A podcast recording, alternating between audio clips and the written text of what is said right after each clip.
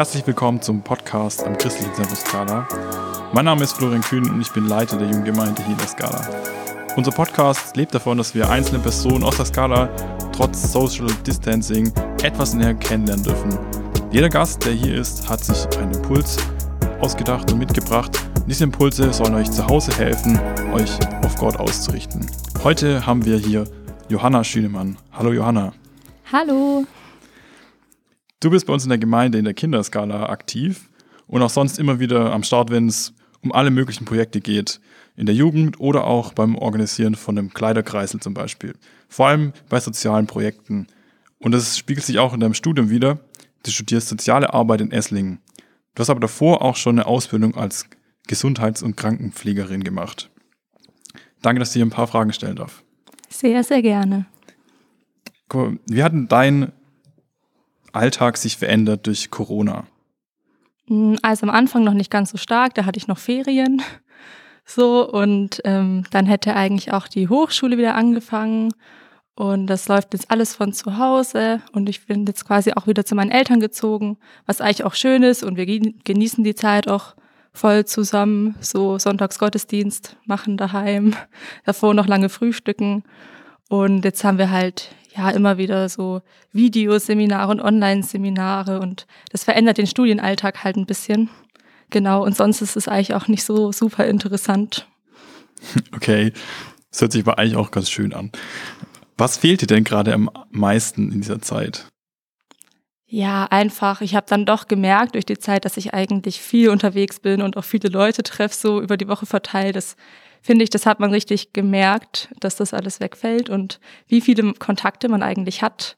Gerade wo so die Kontaktverbote kamen, hat man ja immer, also ich habe dann auch so ein bisschen angefangen zu zählen, wie viele Leute treffe ich denn so ungefähr eigentlich pro Woche und habe gemerkt, oh, da fehlt jetzt doch, fällt ein bisschen was weg. Was würdest du dir wünschen, was du persönlich auch aus dieser Zeit mitnehmen kannst?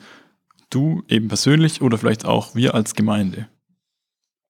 Hm, ich denke echt, dass man auch mal ein bisschen runterkommt von all dem Alltagstrubel, von ganzen ständig von A nach B rennen. Ähm, vielleicht auch, dass man daraus lernt, bewusst auch mal Nein zu sagen und mal nicht so viel zu machen und sich da auf Gott zu fokussieren und sich auch Zeit für sich selbst zu nehmen, glaube ich, dass wir das mitnehmen können. Und auf was freust du dich am allermeisten, wenn der Lockdown und Corona vielleicht sogar ganz vorbei ist? Was ist das Erste, was auf deiner Bucketlist steht, was du tun würdest? Also einmal hiken gehen, so. Und ähm, dass wieder ein Kleidertausch stattfinden kann. Da freue ich mich auch. Weil jetzt kann man auch super ausmisten in der Zeit. und das kann dann wieder losgehen. Okay. Du hast auch einen Impuls mit uns äh, mitgebracht und wir freuen uns darauf. Schieß los. Ja, ich habe was ganz Kleines vorbereitet. Ähm, und zwar kam auch bei mir immer wieder das Thema Sorgen in der aktuellen Situation. Und irgendwie trifft ja doch fast jeden die Krise und jeden trifft sie ganz anders. Und ich glaube, viele Sorgen betreffen gerade auch so die Erwerbsarbeit. Wie stark wird eigentlich unsere Wirtschaft betroffen sein? Wie wird es in unserem Land generell gehen? Welche Märkte werden vielleicht auch betroffen sein? Und ja, was passiert vielleicht auch, wenn meine Ersparnisse äh, Ersparnisse aufgebraucht sind.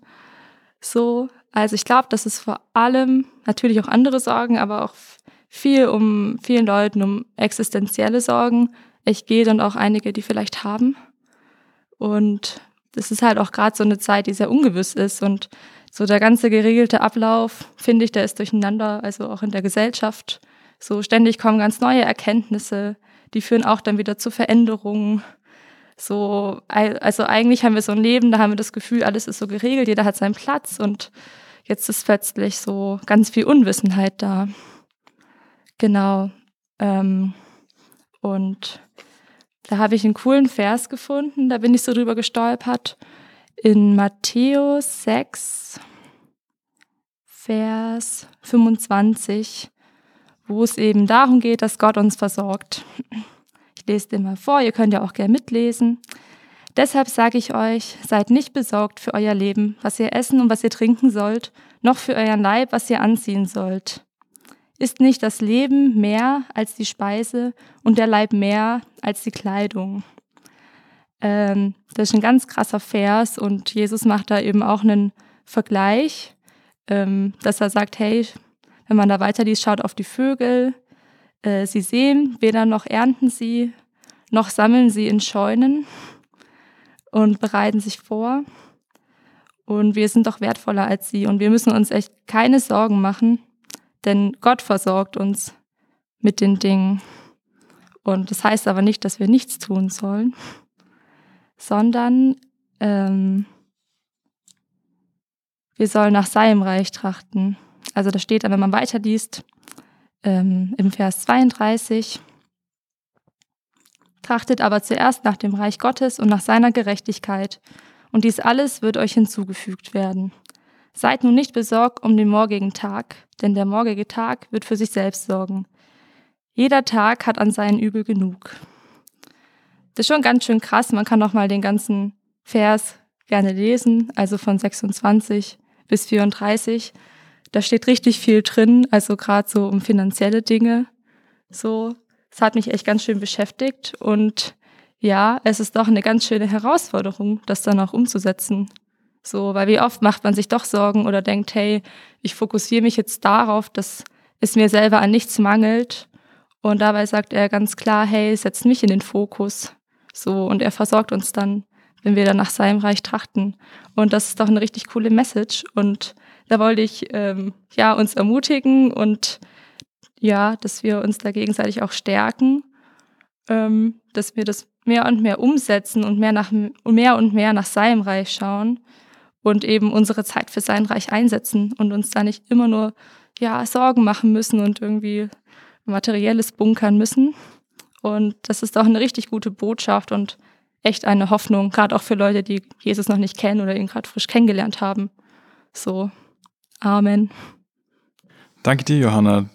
Du rufst uns dazu auf, wirklich unsere Sorgen wirklich an Gott abzugeben und ja, nach Gottes Reich zu trachten und nicht nach unseren eigenen Sorgen. Das finde ich persönlich eine ziemlich krasse Herausforderung. Aber ich glaube, wir sollten uns dem stellen, gerade in solchen Zeiten, die wir gerade durchleben. Du kannst uns ja noch ein Segensgebet dafür sprechen, dass wir das auch alle wirklich aufs Herz ge gelegt bekommen. Ja. Ja, Vater, ich segne echt jeden, der das gerade hört, wo auch ist. Ja, du siehst heute unsere aktuellen Gedanken und du bist für uns da und wir dürfen den Tag in deine Hand legen und auch dieses Thema, dass wir unsere Sorgen da auf dich werfen können, dass du uns versorgst. Ja, dafür danke ich dich und segne jeden Einzelnen. Amen. Amen. Vielen Dank, Johanna, für dein Kommen. Gerne. Ich habe noch den Bibelvers des Tages für euch. Da steht in Jesaja 60, Vers 2. Dunkle Wolken bedecken die Erde, alle Völker leben in tiefer Nacht, doch über dir leuchtet das Licht des Herrn auf und seine Herrlichkeit erscheint über dir.